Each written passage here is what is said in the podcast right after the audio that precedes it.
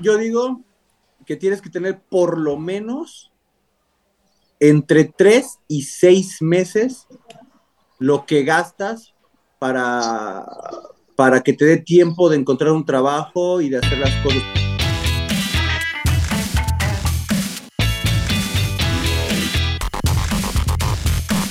Bienvenidos, qué gusto saludarlos a este de su podcast intercontinental Bambucha. ¿Cómo les va? Qué gusto saludarlos. Tercer capítulo, Paddy, Chacho, ¿cómo les va? Qué gusto saludarlos. ¿Qué tal, Bambi? ¿Cómo estás? ¿Todo bien? ¿Todo bien? Aquí ya, este, ya es de noche acá. Igual aquí también. ya los días empiezan a ser cortos por acá. ¿Tú cómo estás, Dani? Todo bien, todo bien aquí con el tercer y último capítulo de esta serie de capítulos que hablamos de migración. Y nada, aquí apenas este, comenzando el día. Oye, Dani, pero ese es tercer y último capítulo, o sea, ya, ya no vas a venir a nuestro podcast. Ya nos está abriendo, ya. no. queriendo decir. no, no, claro que, claro que voy a regresar, pero pues por el momento cerramos este, esta, este capítulo de, de migración, ¿no? Es eh, como cuando dicen que hay que cerrar ciclos, ¿no? Hay que cerrar ciclos, chachos. Nos no, está pidiendo. ¿Hay que cerrarlos o no? Nos está pidiendo no una pausa. Apegado, no seas apegado.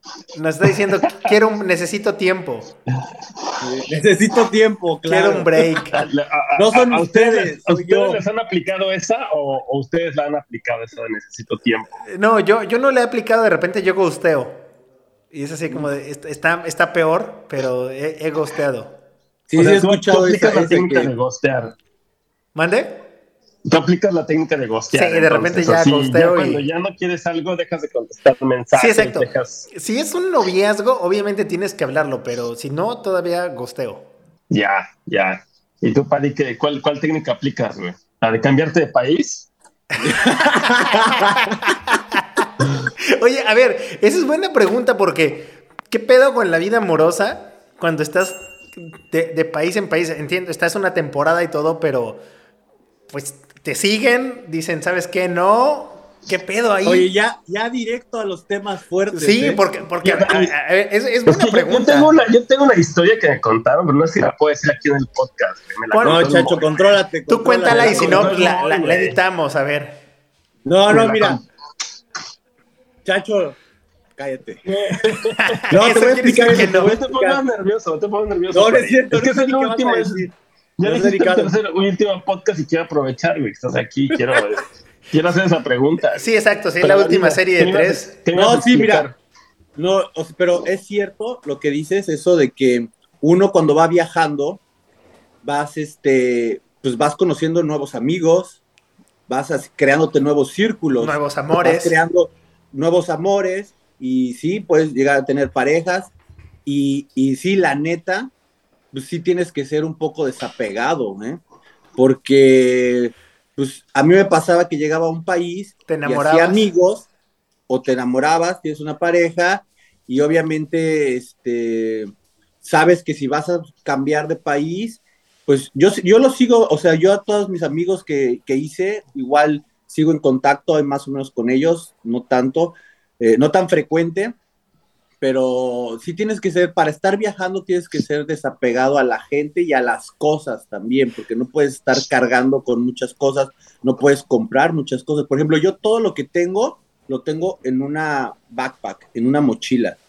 O sea, llevo yo Ajá. unos, se puede decir que sí, como 15 años que no compro más de lo que cabe en una backpack. ¿Con, con qué, qué, te Porque, mueves? ¿Solamente oye, ropa? Lo, eso, ¿no, lo indispensable? Está padrísimo eso, ¿no? Porque entonces no tienes como toda esta presión social que la neta todos tenemos de decir, ay, güey, necesito tener este, no sé, una tele enorme o cosas que la neta ni necesitamos, güey, pero que la presión social nos, nos dice que la tenemos, lo tenemos que hacer, ¿no? Sí, exacto. De hecho, eso, ¿sabes dónde lo saqué yo? Lo saqué en Alemania, fui a una conferencia y había un chico que estaba presentando un libro que se llamaba Minimalismo. Y, y él hablaba de, de, eso, de que, eh, que las cosas eh, representan una responsabilidad, ¿no?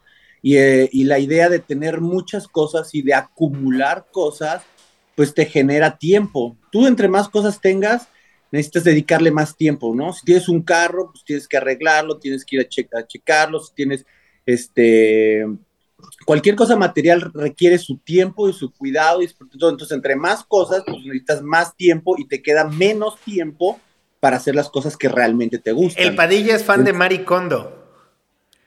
¿Quién es Maricondo? Maricondo es, es de Netflix, ¿no? E, exacto, es una japonesa que te decía que lo único que necesitabas para vivir prácticamente eran solamente cinco libros, cinco cosas, este, cinco mudas de ropa, y, o sea, se basaba en el minimalismo de no tener tantas cosas por el apego que te, que te generaba.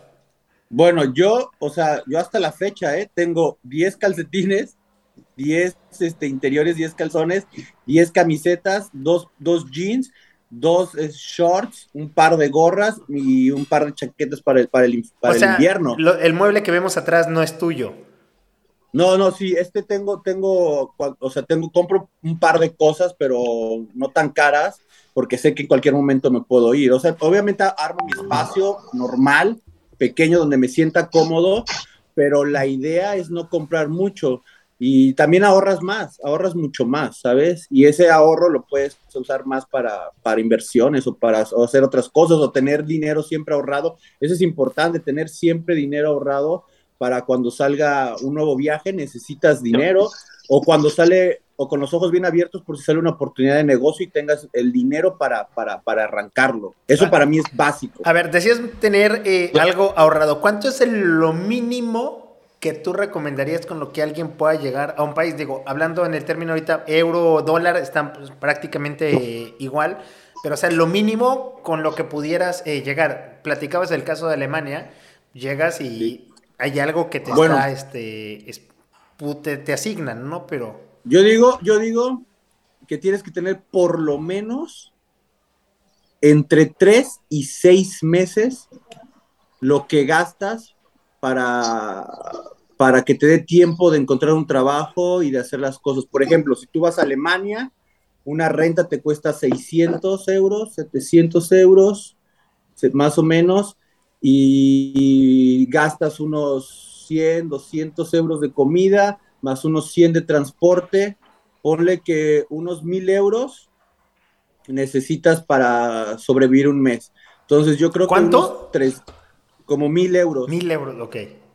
Entonces yo, yo calcularía unos, por lo ¿eh? menos unos tres mil euros para llegar a un lugar, alquilar una habitación, te dé tiempo de, empezar a buscar un trabajo, en lo que encuentras el trabajo y en lo que te llega tu primer sueldo, porque en Europa te pagan una vez al mes, no es como en México que te pagan cada 15 días o en Estados Unidos que te pagan una vez a la semana. Entonces, como te pagan una vez al mes, empiezas a encontrar el trabajo a la tercera, cuarta semana, entonces yo creo que tres meses mínimo, tres mil, e, tres mil euros es lo mínimo que necesitas para llegar y no tengas la presión y también no agarrar cualquier trabajo, el primer trabajo que tengas, sino por lo menos tengas la opción de, de ver varios y escoger el mejor dentro de, tus opciones. A ver, nos quedamos... pero este, este, este, tipo de, consejo, como no agarrar lo primero que, se, te, pone enfrente, aplica para en general para la vida, ¿no? No nada más para el trabajo. Eso es súper importante, algo que yo vi, no agarrar el primer trabajo. Y eso, por eso tienes que tener siempre un ahorro, porque si no tienes un ahorro, este... Te vas en la necesidad. ¿Cómo? Te ves en la necesidad, es decir, ya, venga, lo que sea. Sí, y una persona en aprietos normalmente toma las peores decisiones. Entonces, em, siempre debes tener un ahorro, siempre, siempre ahí para, para que tengas tiempo para escoger la mejor opción. A ver, nos quedamos, mientras estabas en Alemania, regresando un poquito a Alemania, ¿qué tan difícil a comparación de los demás países de Europa o es igual encontrar trabajo si no estás en una situación regular? y por decir regular que tengas permiso para trabajar, ¿qué tan difícil es? Porque llegas en Estados Unidos y prácticamente en cualquier lado sin papeles te contratan.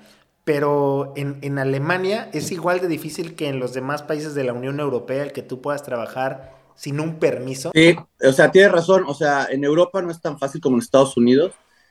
En Estados Unidos es, mucho más fácil trabajar. Este, muy. Sin papeles, exacto, muy. Y en Europa sí es un poco más difícil, ¿no? aunque también existe la posibilidad.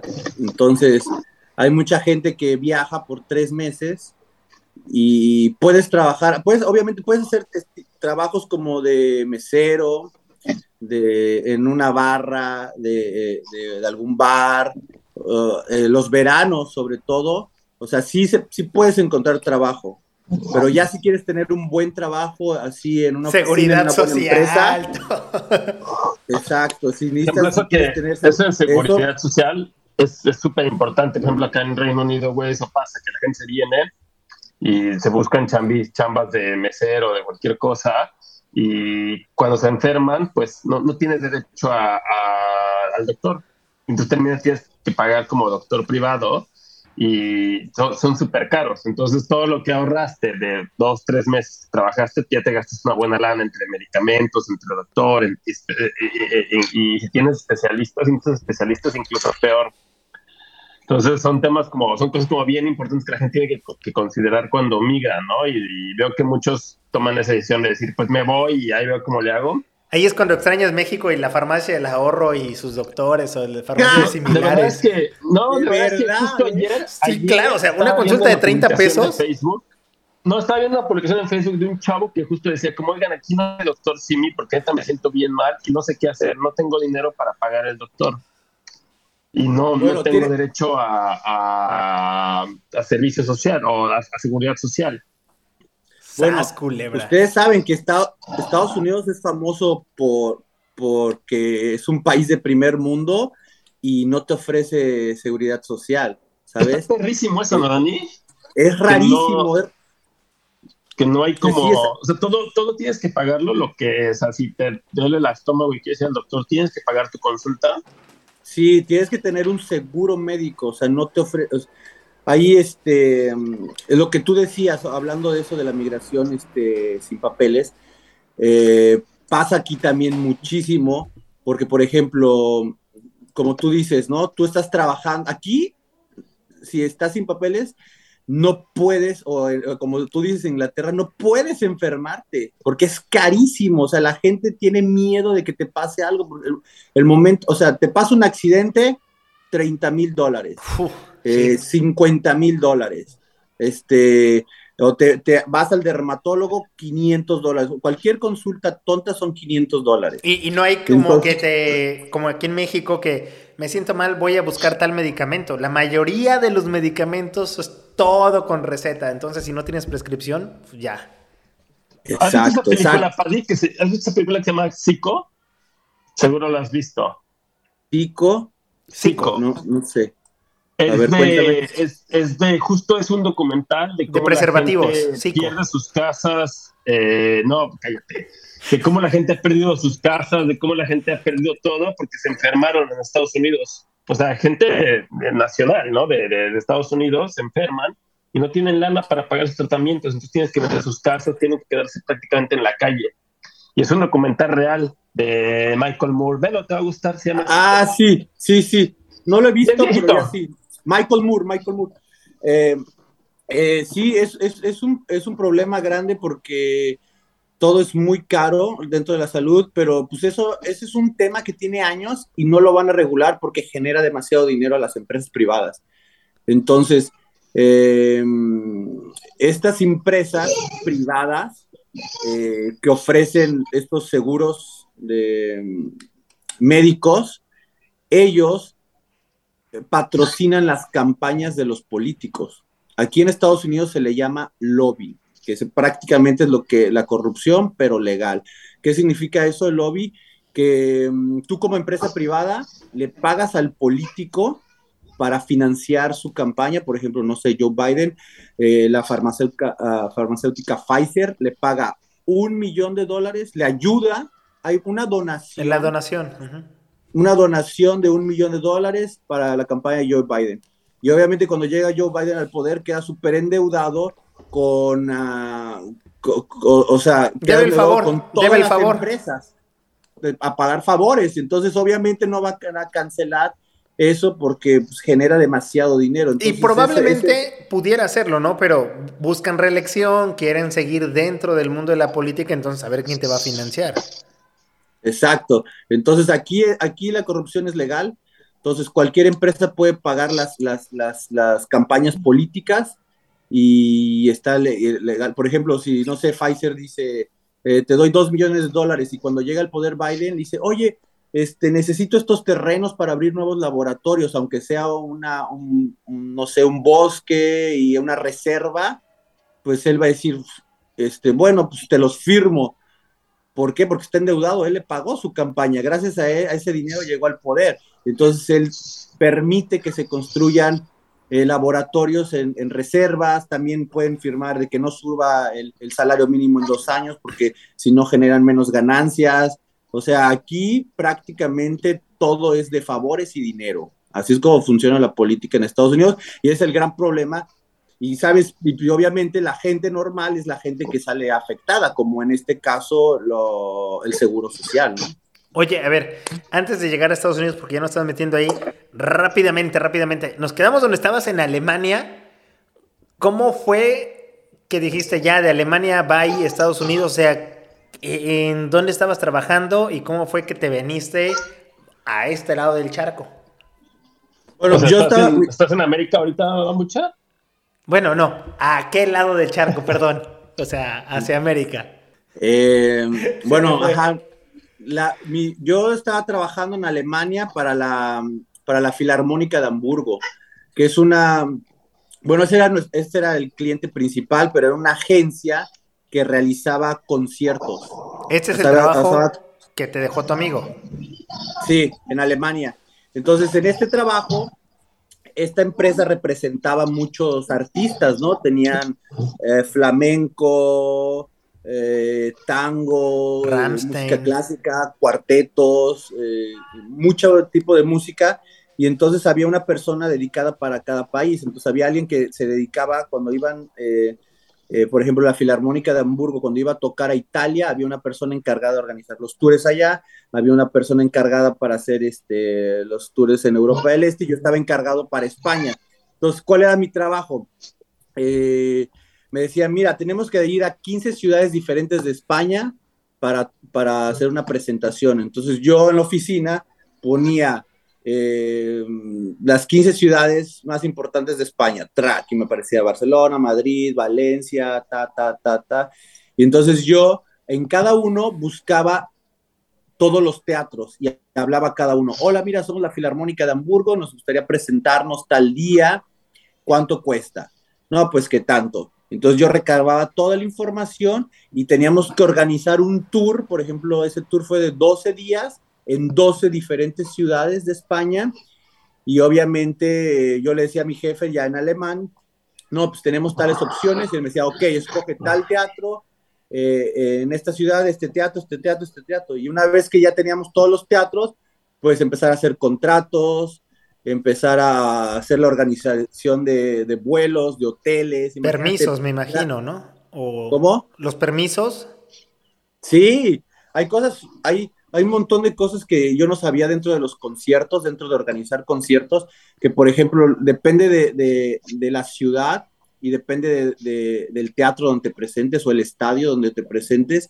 Eh, te piden, por ejemplo, por cada eh, mil, dos mil personas, tiene que haber una ambulancia. Y eso me pasó una vez. Oye, pero a ver, eh, duda. Entonces, la filarmónica, vamos a decir, de Hamburgo, por poner el ejemplo de este cliente, viaja en, empresa. ¿Qué quiere decir? ¿O a qué me refiero? Que ellos contratan o rentan el lugar donde van a actuar. A diferencia de, por ejemplo, otros artistas que hay un promotor, el que contrata los servicios de eh, la Rosalía, Moenia o Ramstein. Yo te pago y tú vienes a tocar es diferente entonces este sí, no, con la filarmónica. Es, una agencia, es una agencia que promueve eh, Sí, pero ahí ustedes rentaban el teatro. Por ah, ejemplo, eh, En, México hay un empresario, Daniel Padilla, se asocia con Manuel Galindo y con Bambucha, y entre todos pagan para que venga la filarmónica. Aquí se le paga a ellos y ya tú cobras lo que quieras. Sí, no, aquí cómo funciona la agencia, la agencia representa a un artista y la agencia se encarga de todo, de conseguir los teatros, de hacer la publicidad. Nosotros hacemos contratos de radio, de televisión, de, papel, de, flyers, de carteles en la calle. Yo me iba un mes antes, dos meses antes a cada ciudad a caminar, a pegar pósters, a ir con las empresas que hacer convenios, a las casas de música, para ver quiénes iban a vender los tickets. y se hace una campaña muy grande. O sea, tú para tener un tour de conciertos de una semana en un país, te ocupas casi un año de planeación.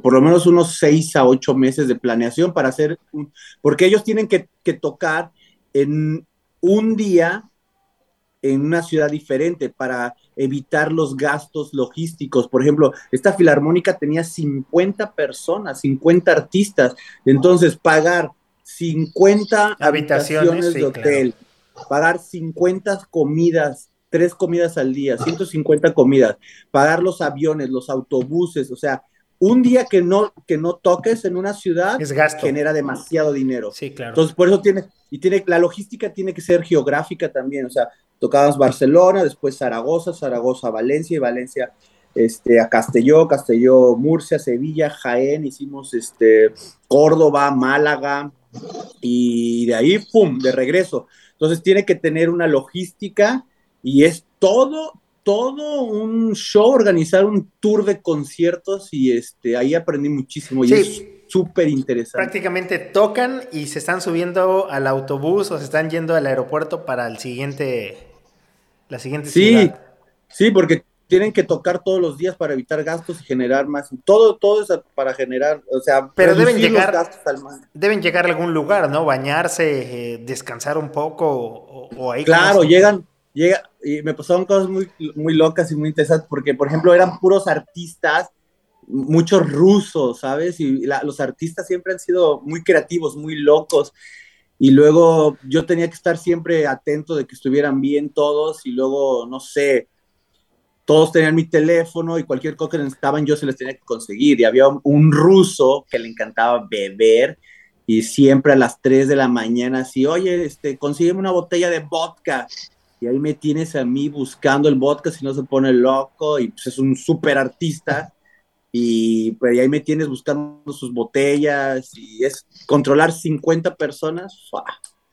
También todo, todo, todo un show, pero es súper interesante, súper divertido trabajar para organización de conciertos. Y bueno, de ahí cómo fue que te, aburriste, te cansaste, te corrieron, los mandaste. No, estuve tres años ahí, hicimos todo, hicimos todo España y después ya empecé a hacer, este, hicimos Suiza, hicimos lugares en Francia, hicimos Suecia, eh, el sur de Suecia, Malmo, y después todo Alemania. Gracias a eso conocí todo Alemania, pequeñas ciudades, grandes ciudades, Hamburgo, Bremen, Colonia, y ya después de tres años trabajando ahí, eh, decidí irme un verano a Europa porque me ofrecieron trabajar para, para llevar las relaciones públicas de una discoteca nueva que iban a abrir, que ahorita es el teatro principal sobre, sobre la Rambla, que es el teatro más antiguo de Barcelona y lo iban a hacer discoteca.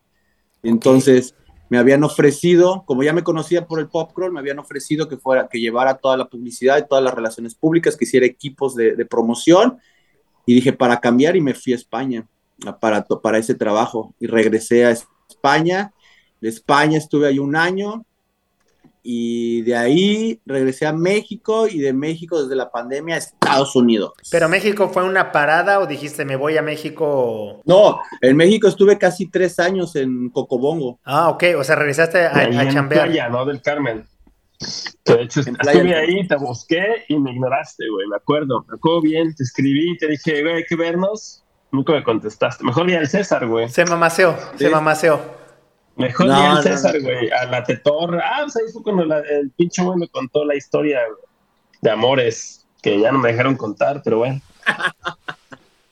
no, sí estuve, estuve ahí en Cocobobo. Eh, eh, también conocí muchísima gente, hay gente de todo el mundo en el Caribe mexicano, la gente que no conoce, Playa del Carmen, Cancún y Tulum. Hay demasiado turismo gente de todo el mundo, muchos europeos, muchos americanos, la derrama económica es grandísima, grandísima. yo siento que, o sea, y es la forma como yo lo veo, que Playa del Carmen, güey, fue como parteagua, ¿no? O sea, fue como lo que te enseñó o lo que te dijo, o el, gatillo, ¿no? Es decir, yo, Dani, me vuelvo así un ciudadano del mundo. ¿No? Porque yo nos fuimos juntos a Playa del Carmen, ¿te acuerdas? Hace no sé cuántos años. Nos fuimos juntos y cambiaste un montón desde ahí sea, te, te fuiste, te, te, volviste loco. no, sí. o sea, yo... O sea, sí, loco de, de, aventura, de... de loco de, aventura, o sea, loco en buena onda. Porque yo luego así, o sea, siento que mucha gente empieza como a conocer el, el mundo de manera diferente cuando empieza a ir a, a lugares que tienen mucha diversidad cultural o mucha eh, mucha vista de extranjeros. Y entonces como tu curiosidad empieza a crecer y decir, bueno, pues qué pasa si o conocí estos este, españoles, que está padrísimo, quiero ir a España, ¿no? Conocí estos, no sé, rusos, quiero ir a Rusia y así, ¿no? O sea, a mí me gustó un montón esa época en, en la que estuvimos ahí en playa y y, para mí sí despertó como esa curiosidad en, ese momento. Y bueno, creo que es, una de las cosas por las que estoy acá. Exacto, exacto. Playa del Carmen, Tulum y Cancún son lugares donde encuentras todo. Y hay argentinos, venezolanos, eh, italianos, rusos, americanos. Entonces esa diversidad cultural es la que te despierta a viajar. A mí es, lo, que me pasó y también este, pues te, abre, te abre la mente para ver otras oportunidades, ¿no? Porque tú dices, ah, bueno, pues aquí en México voy a buscar este trabajo, no sé qué, pero ya cuando dices, no, pues tengo, hay 197 países en el mundo y hay muchos trabajos y hay muchas, y se, abre el abanico de opciones. Ya no nada más es, ah, pues la empresa de aquí de mi ciudad, la empresa de aquí de mi país, es las empresas y aparte con la globalización, pues todas las empresas tienen presencia en todo el mundo. Entonces, eh, pues, ¿por qué no? No sé, para mí, o sea, yo me he dado cuenta que la vida es demasiado corta para hacer lo mismo toda tu vida. Entonces, en mi caso, siempre pongo hincapié en estas cosas que a mí me funcionan porque no a todos les funciona, pero en mi caso yo veo como que entre, para mí, mis experiencias de mis países y los viajes y los idiomas que he aprendido son como haber vivido varias vidas. ¿me entiendes? Porque mi etapa en Alemania es como mis amigos de Alemania, no sé, mi pareja en Alemania, mis conocimientos que tuve en Alemania, mis experiencias, es como si hubiera tenido una vida ahí. Y así me pasó con España, y así me pasó con, o sea, con Barcelona, con Ibiza, así me pasó con Belice, te estuve viviendo también en el Caribe, estuve ahí en la isla de San Pedro, eh, estuve en Montreal, estuve en Canadá, y también ese, esa etapa se me, se, que me queda marcada y pues viví en Nueva York, es otra, son como diferentes vidas dentro de una misma vida, ¿me entiendes? Porque son diferentes idiomas, diferentes culturas, diferentes aprendizajes, y entonces, eh, o sea... Estuviste en Miami también, ¿no? Me acuerdo que vi varios videos tuyos. Sí, pero voy, pero o sea, cuando puedo de vacaciones nada más, pero no me he quedado. como de vacaciones. Oye, Paddy, pero nada, porque, perdón que te interrumpa, pero se nos, está yendo el tiempo y, y, queremos que nos cuentes tu experiencia en Estados Unidos. O sea, te fuiste a Estados Unidos, ¿qué haces? ¿Por qué elegiste Estados Unidos? ¿Qué te gusta? ¿Qué no te gusta? Cuéntanos alguna. Disneylandia es lo que le gusta. Sí, bueno, Estados Unidos, obviamente, pues Estados Unidos como potencia económica siempre también, te digo la verdad, al, principio no me había llamado tanto la atención, eh, porque Europa me encanta. Europa se me hace un lugar muy, eh, hablando de las diferencias entre Estados Unidos y Europa, Europa se me hace, hay más cultura, eh, el clima en el sur es muy bueno, la comida es fresca, es mucho más buena la comida mediterránea. siento la gente más preocupada por por cosas más culturales y Estados Unidos siempre lo vi como un poco más este, de este capitalismo voraz. Make money, make money, make money. Sí, ese consumismo. Yo lo veo. a mí no me llama la atención. Pero quiero ver tu, punto de vista, por supuesto. Sí, exacto, exacto, porque todo el mundo lo piensa. Mucha gente dice, ay, Estados Unidos no, están locos, comen súper mal. Y sí y no, ¿no? Y entonces, eh, Estados Unidos ahorita como, como el imperio, como, como la economía mundial que mueve al mundo por, por ahora, porque se viene China con todo, eh, pero por el momento tiene esa influencia en todo el mundo y la tiene por el poder económico, ¿vale? Y lo tiene, por eso el inglés es ahorita la lengua más hablada, por eso Hollywood es la industria más grande y Hollywood es, es eh, eh, la propaganda más grande de Estados Unidos. O sea, todo el mundo vemos películas de Hollywood y hablamos de Hollywood y el estilo de vida que nos venden es el que se vende en todo el mundo. ¿me entiendes? Es el sueño americano que, que, le llaman. Entonces, Estados Unidos, pero eso siempre ha pasado con todos los imperios, ¿eh? Así en su momento lo fue el imperio británico, que estuvo en todo el mundo, antes de eso estuvieron los romanos, y por eso se hablaba en toda Europa latín, y antes de eso estaban los griegos, que fue un imperio muy grande. Entonces, en este momento, Estados Unidos es el imperio y por eso domina el inglés y dominan sus tipos de, de, economías. Y Estados Unidos también no es, o sea, no tampoco es el malo de la película, sino tiene sus cosas buenas y, y, y, malas. También hay, hay, hay, este, hay cultura y hay muchas oportunidades de trabajo. La verdad que ese es el, es el país donde mm, puedes generar dinero más rápido y más fácil en general de, todo el mundo en este momento. ¿Sí? ¿Qué, haces en Estados Unidos, para si se puede saber? Ahorita estoy trabajando para, una empresa farmacéutica, que, eh, unos laboratorios que hacen este, las pruebas rápidas de, del COVID. Pero es una, es una industria, ahorita la farmacéutica, pero así como todas las industrias, sobre todo las, las tecnológicas, las que están moviendo al país. Silicon Valley, eh, eh, ahí en, California. Eh, California tiene todo lo que es la industria tecnológica y la, y la, agrícola súper fuerte.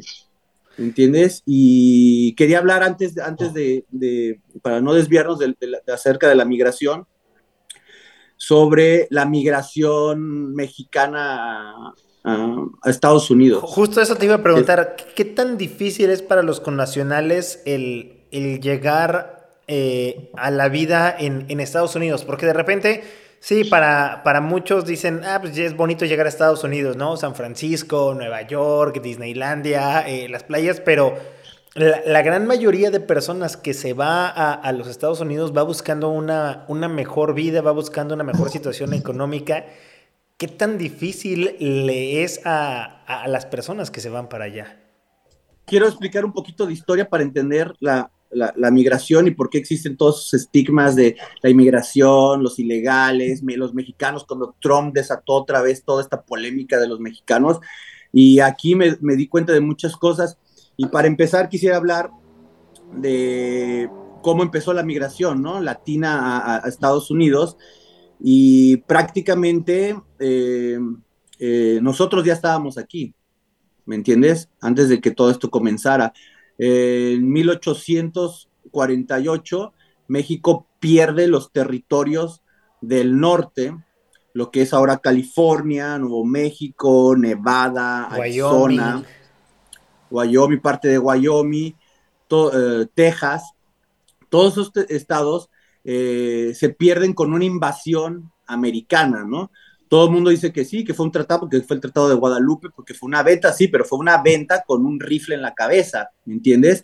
Eh, el imperio ah, en ese momento eh, estadounidense que iba avanzando y de ahí empiezan a avanzar y hay guerras, hay una guerra muy famosa, la del Álamo, y hay muchas guerras que se van, México ganó muchas, Estados Unidos ganó otras, pero iba avanzando el ejército y empezó a, conquistar todo hasta llegar hasta California. Y de hecho hay mucha gente que no sabe que ellos siguieron avanzando y que llegaron hasta la Ciudad de México, ¿eh? Llegaron con barcos por Veracruz, empezaron a bajar, a bajar y nos tuvieron ahí este, con las armas en, el cuello. Y ahí es donde se firma el tratado. Y dicen, ah, lo vendieron, sí, pues lo vendieron, pero con, te digo, con, con, una, una, pistola en la cabeza.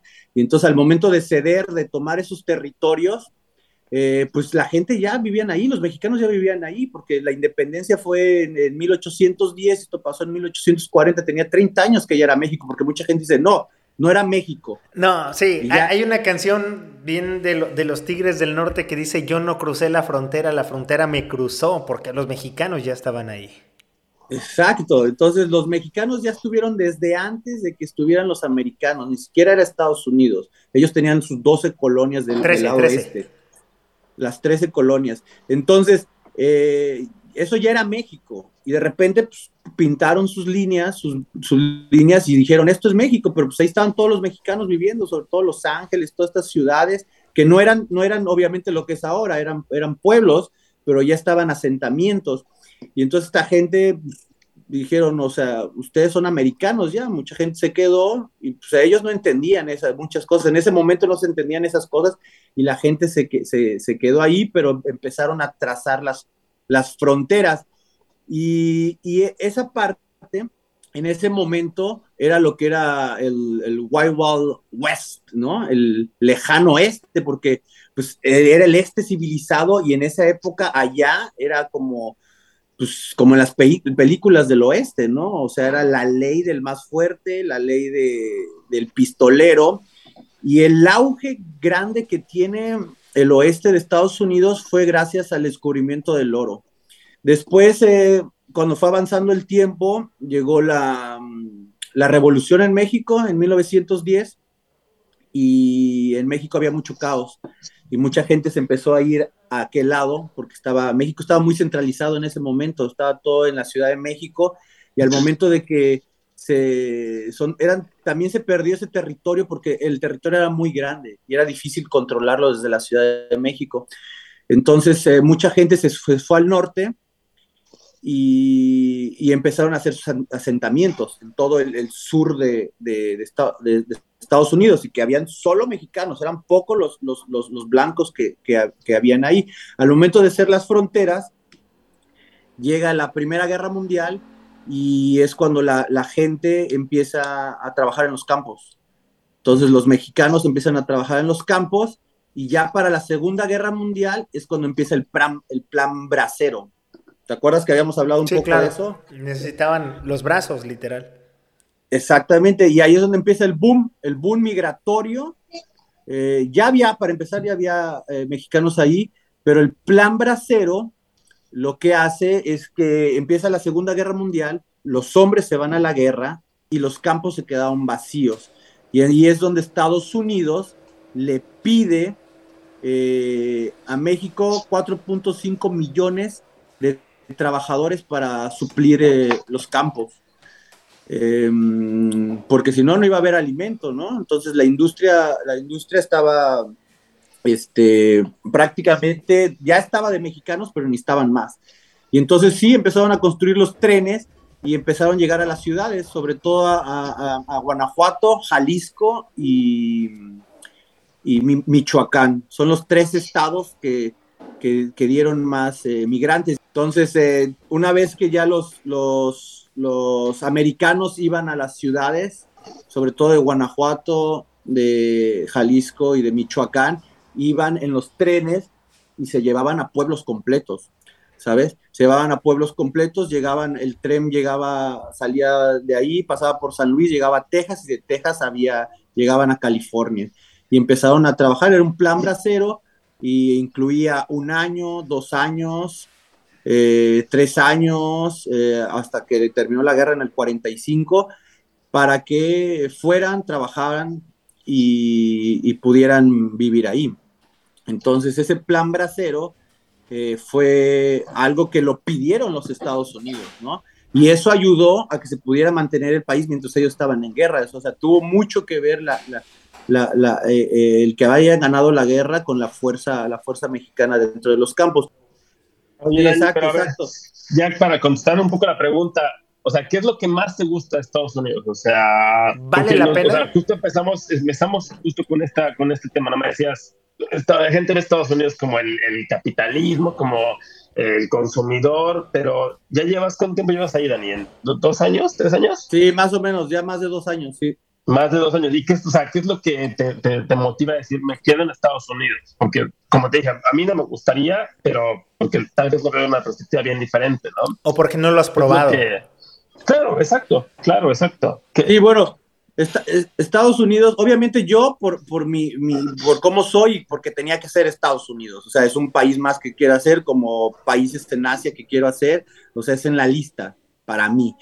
¿No? O sea, de que yo tenía ganas de hacerlo para ver cómo funciona la clase media de Estados Unidos. Y sí, sí es real, la clase media de Estados Unidos vive bastante bien, mucho, mucho, mucho más arriba que cualquier país en el mundo, este, quitando obviamente a los suizos y a los noruegos.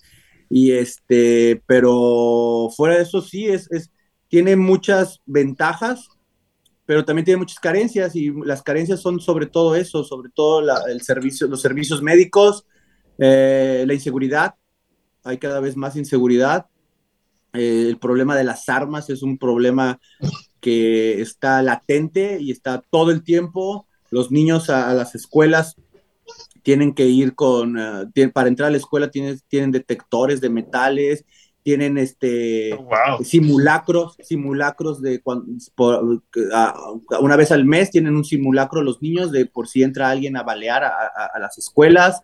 Eh, es un consumismo desbordado, totalmente hecho al placer este, a corto plazo. Eh, en cuestiones de comida, de consumos. Y Estados Unidos puede parecer que hay mucha abundancia porque puedes tener una adquisición de consumos muy fácil, muy rápido y, parece que, hay muy bien, pero las cosas básicas como el transporte, que funciona muy mal, y, la, y, la salud, que son cosas básicas, y la renta, que son muy caras, que son la base. Pero para todo lo demás, el país del crédito, ¿no? Puedes estar en una zona de los eh, más peligrosas, pero a lo mejor con una BMW o con un carro sí, es como un espejismo, es un espejismo Totalmente, claro. Todo el mundo dice, oye, ver los lotes de autos y de llévatelos prácticamente en el momento. Y... Sí, porque aquí vives del crédito, vives del crédito, todo el mundo tiene, pero todo el mundo está endeudado. Todo el mundo tiene la, deuda de, porque hace que, que, así funcione este, este, este país. Tiene sus pros y sus contras, pero hay que probarlo. ¿Vale la pena vivir en Estados Unidos? Claro, o sea, obviamente vale la pena, ¿no? Obviamente vale la pena porque tienes un, estilo de vida ah, más arriba que tenemos en, nuestros países, pero tienes que ser muy inteligente porque si no te come el sistema. Puedes ganar muy bien, y aquí tienes un consejo de no se vuelvan locos cuando estén en Estados Unidos y nada más porque tengas 30, 40 mil dólares en tu cuenta y piensas que, ah, tengo mucho dinero y, voy a comprarme esto y voy a comprarme el otro, ese dinero aquí se te va rápido. Entonces, no, no volverte loco con, con las... No endeudarte, es súper importante, no endeudarte y trabajar y ahorrar y ahorrar y con ese dinero hacer inversiones y, y crear negocios, porque si no entras en un círculo como de rata, porque aquí la gente tiene uno, dos, tres trabajos, porque, porque le gusta vivir bien, entonces quiero mi supercarro, quiero mi casa grande, quiero mis tres vacaciones al año, entonces la gente para mantener ese estilo de vida necesita dos, tres trabajos, entonces te la vas trabajando, trabajando, trabajando y comprando, trabajando y comprando, trabajando y comprando, pero la vida se te va a ir, ¿no? Entonces no hay comunidad ¿Por qué? Porque no tienes tiempo para tu familia, no tienes tiempo para tus amigos, no tienes tiempo para salir a, la naturaleza, para ver un poco de, para ir a los museos, para ir al, mar, para ir al lago, para el bosque, o sea, ah, es un sistema que te, que, te, que te absorbe si tú te dejas. Oye, Dani, y por ejemplo, todo esto que nos cuentas, eh, o sea, todo este estilo de vida que nos contabas justo al inicio del podcast, donde hablabas del minimalismo, de decir, yo tengo dos pares de jeans, tengo diez calzones, tengo una gorra, o sea, la verdad es que está padrísimo y, es como un sueño, ¿no? O sea, yo creo que un montón de la gente que, que, que, que lo escucha y yo principalmente, es algo que quisieras un día conseguir, es decir, o sea, está padre, es un sueño, o sea, a mí me gustaría poder hacerlo, ¿no? Para, o sea, para mí, para mi, mi, mente que tengo ahorita, no puedo, pero si quisiera, ¿no? Pero, o sea, ¿cuál, es el consejo? O sea, ¿cómo logramos llegar a, a, donde estás ahorita, Daniel? Porque la verdad es que mucha gente, estoy seguro que mucha gente quiere lograr eso que estás haciendo. O sea, ¿cuáles son los, digamos, los tres consejos que Daniel le da a la gente que quiere lograr llegar a donde, a donde estás ahorita? Lo que me funciona a mí, ¿vale? Que es básico y que empieza desde la salud, de verdad, ¿eh? Que empieza, para mí empieza, el uno sería, la base es dormir bien, comer bien, hacer ejercicio y tener, estar sano, porque si no estás sano, vas a estar enfermo y, no tienes la lucidez del cerebro, la lucidez del cuerpo para hacer planes, para hacer viajes y te cuesta mucho dinero la salud. Entonces, estar sano sería lo primero y, y la segunda sería mantenerte ligero, mantenerte ligero en cuestión material, ¿vale? Tener pocas cosas, porque si tienes pocas cosas, tienes más tiempo para hacer las cosas que te gustan. Entonces, eh, eh, en mi caso, ¿no? Yo me mantengo ligero con una mochila, cabe todo lo que yo tengo, mis libros, mi computadora, mi teléfono, mi cámara y, y, algunas cosas. Y aún así, las cosas que tengo me encantan, ¿eh? No es como, ay, pobre, nada más tiene eso. no, no, o sea, realmente tú, si te pones a, dar cuenta, tú tienes dos, tres jeans favoritos, tienes cinco camisetas que son las que te pones siempre, no necesitas más. O sea, tienes cinco, no tienes más de cinco camisetas favoritas. Entonces yo lo que hice es tener esas cinco y todo lo más botarlo. Entonces, toda la ropa que tengo es prácticamente la ropa que me gusta, que me encanta usarla todos los días. No pierdes tiempo cuando te levantas, te levantas y ya sabes qué te vas a poner. Casi todo es negro lo que tengo. Entonces, yo no, yo no estoy perdiendo el tiempo. Entonces, agarro, me visto, me baño, como bien, me tomo mi jugo verde, lo que hago, mi ejercicio. Y este, otra clave es aprender cosas nuevas todo el tiempo aprender siempre algo nuevo, siempre, para mi caso, idiomas, este, estudios de esto, estudios de otro, este, cursos. Yo todos los días ocupo una hora, dos horas para leer, para estudiar un curso nuevo, para aprender algo nuevo. Y, te digo, mi base es el ejercicio, mantenerme eso y tener un plan eh, de ahorro. Es como mucha gente yo veo que pregunta, así como, oye, pero ¿cómo le haces para viajar tanto? ¿Cómo le haces para estar en tantos países, no? Pero, o sea, esa misma gente que pregunta es la gente que todos los años cambia el nuevo iPhone o que tiene que traer el nuevo coche, el coche del año o que tiene que comprarse la nueva televisión que salió con, no sé, X cosas, ¿no? Y, creo que ahí está la clave, ¿no? O sea, estamos bien acostumbrados a, gastar y dejamos como, en, en, en último caso, el decir ahorro para poder hacer este tipo de cosas, ¿no? No, tenemos la costumbre de ahorrar, tenemos la costumbre de consumir. me, cayeron mil pesos más por X razón, me los voy a gastar en comprar, este, no sé, esta cosa que, que, que, ni necesito. Exacto, y también buscar, buscar este, satisfacción y placer en otras cosas, no tiene, tiene que ser consumo. O sea, porque hay gente que dice, ay, no, este, ay, me encantaría subirme un yate y aventar champán y guau, y pues, la verdad a mí estoy en el, en el punto que para mí eso ya, o sea, me da igual, yo, yo prefiero con ese dinero, si te vas a gastar mil dólares en rentar un yate y comprarte una botella de champán, con mil dólares vives dos meses en la India viajando por toda la India. Entonces, ¿qué te va a dejar más? Un día de peda arriba de un yate o dos meses viajando por la India. Ahí está la respuesta, ahí está la respuesta. Y, tienes que buscar placeres que, que, te den satisfacción a largo plazo. Entonces yo lo que veo mucho es que la gente anda comprando cosas para sentir placer en el momento y este pero si tú haces el esfuerzo de no gastar ese dinero e invertirlo en otra cosa, a la larga te causa más satisfacción, como aprender un idioma, como viajar a, varios países. Entonces, o como vivir en un país por seis meses, ¿no? En tus, por tus ahorros, por tus ahorros. Exacto, los ahorros te permiten, como habíamos dicho, escoger un buen trabajo, no escoger el primero que te ofrecen, y te digo, en un trabajo te puedes desarrollar mejor, porque no tienes la presión de que te corran, entonces tú puedes ser más arriesgado en tu posición. Cuando tú estás en un trabajo y, tienes la, la de que dices, bueno, yo ahorita si me corren puedo estar tres años sin, sin trabajar y puedo seguir manteniendo mi mismo estilo de vida.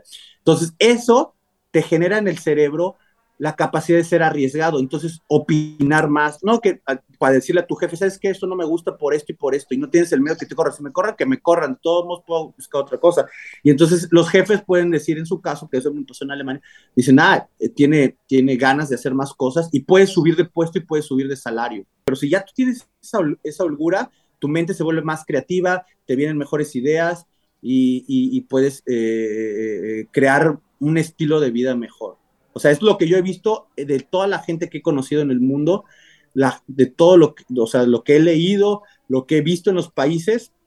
Esos serían mis tres puntos. Uno, y, y, empezar a disfrutar la vida no de que implique algo monetario. Porque parece que, por ejemplo, con los amigos dices, ah, vamos a, vamos a reunirnos.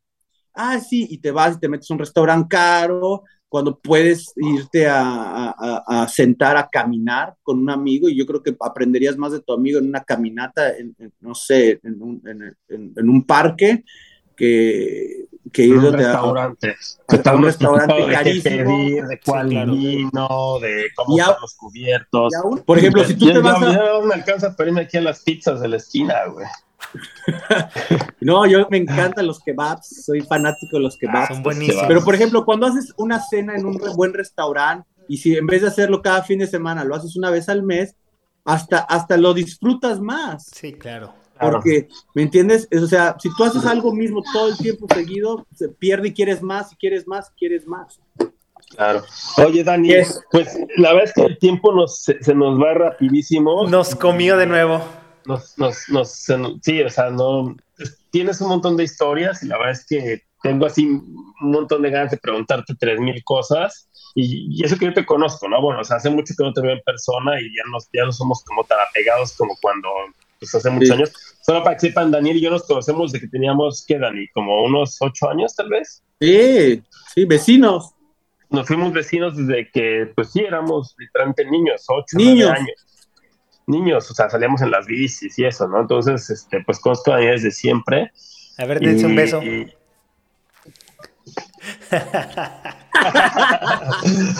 Ahora que vengas, Dani, te doy un besito. A ver, en, en, tu cachetito. No, Dani, pues la verdad es que muchas gracias por, por, por, este, por tu tiempo, para el podcast, por toda, toda esta ilustración, porque al final de cuentas creo que a mucha gente también le ha servido para abrirle los ojos, para motivarla, o sea, toda la experiencia, todo el, el mundo que traes y todo lo que te falta, o sea, creo que impulsa mucho a la gente. O sea, yo veo, Daniel, cuando, cuando publicas cosas en Facebook, sin ánimos de decir, lo estoy presumiendo, sino veo que realmente lo haces desde una perspectiva, estoy disfrutando la vida, eh, me, me, motiva, la verdad es que me motiva y llevo muchos años con esto, de decir, bueno, veo que Daniel hace esto, pues ojalá un día yo también lo pueda hacer, ¿no? Para mi hijo, y me gustaría que él aprendiera también este estilo de vida, ¿no? Este, porque pues está padre, ¿no? no Es muy fácil decir, consigo un buen empleo en la Ciudad de México y me compro mi buen coche y tengo mi, mi, departamento en la Roma y, y, es mi vida, ¿no? Pero de cuántas cosas, de cuántas millones de cosas nos estamos perdiendo todos los días por estar en esa zona de confort. Te digo, el consejo más grande es, tienes que aprender a adaptarte. Tienes que estar listo para adaptarte a los cambios que te da el mundo. Y con eso, y si estás adaptado a eso, a las tecnologías, a, las nuevas formas de vivir, es más fácil que sobrevivas, porque si sigues con esa mentalidad de que no, necesito una casa propia, y te vas y te gastas eh, en México 5 millones de, pesos para comprarte tu casa, ajá, la pagaste y la vas a pagar en 30 años y de todos modos vas a tener que seguir trabajando, ¿eh? porque pagaste nada más tu casa, ya no vas a pagar renta, pero tienes que pagar todo lo demás. Entonces, ¿por qué en vez de, de comprarte esa casa, eso no lo inviertes, lo puedes invertir, lo puedes, este, puedes este, tener ahorrado para hacer nuevos eh, negocios, cosas que te generen dinero. ¿Sabes? No, invertirlo en ti, ¿no? En tu felicidad. también se vale, ¿no? Decir, bueno, a lo mejor nunca quiero, nunca quiero ser millonario, pero quiero viajar por todo el mundo, quiero conocer la cultura de, de la India, quiero conocer la cultura de Asia. ¿Y qué es más enriquecedor que algo así? Exacto. ¿no?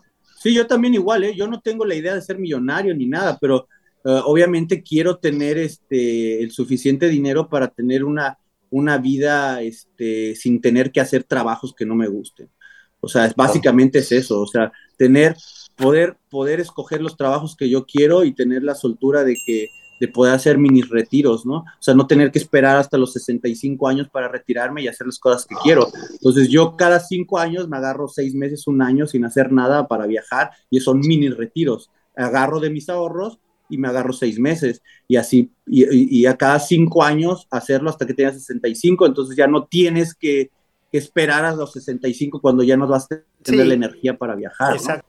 Eh, Dani, de verdad, muchas gracias por, por tu tiempo. Eh, dijiste al principio del, episodio que este era el, tercer y último podcast, pero esperamos que no sea así. Yo creo que tenemos un montón de gente que quiere hacerte miles de preguntas de cómo hacer esto, cómo hacer aquello. Eh, una vez que empiezas parece más fácil, pero antes de empezar, realmente la gente no sabe por, dónde, ¿no? Es decir, cómo, o sea, tomo un avión y llego y qué hago, dónde vivo, dónde trabajo, hacia dónde voy, sí, no conozco a nadie.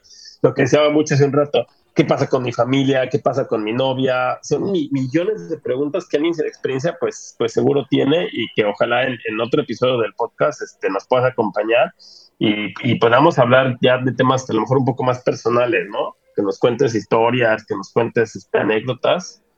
Eh, y pues creo que a todo el mundo le, le, va a encantar eso. Pero, pero gracias, Dani, por, por tu tiempo. La verdad es que nos, nos fue muy enriquecedor no, gracias a ustedes, gracias a ustedes. Yo también me acordé de muchas cosas que o sea, ya no me acordaba y también para mí me hace como una catarsis de, de, de, a ver qué sigue, ¿no? Y, y, de ver hacia atrás y si a alguien le sirve, que a alguien que le guste viajar y le sirve de motivación o, cualquier cosa, también este...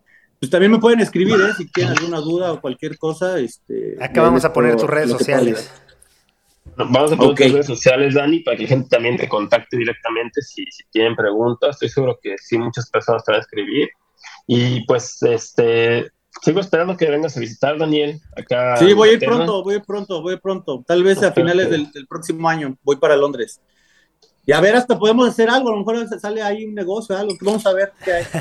Ya sabes que eso sí, desde Urbe Clothing siempre vamos a ser empresarios, siempre. Muy bien. Bueno, pues este, gracias Dani, gracias mucha. Nos vemos muchachos. Nos vemos en la siguiente. Ok, cuídense. Bye bye. Cuídense. Bye bye. Chao.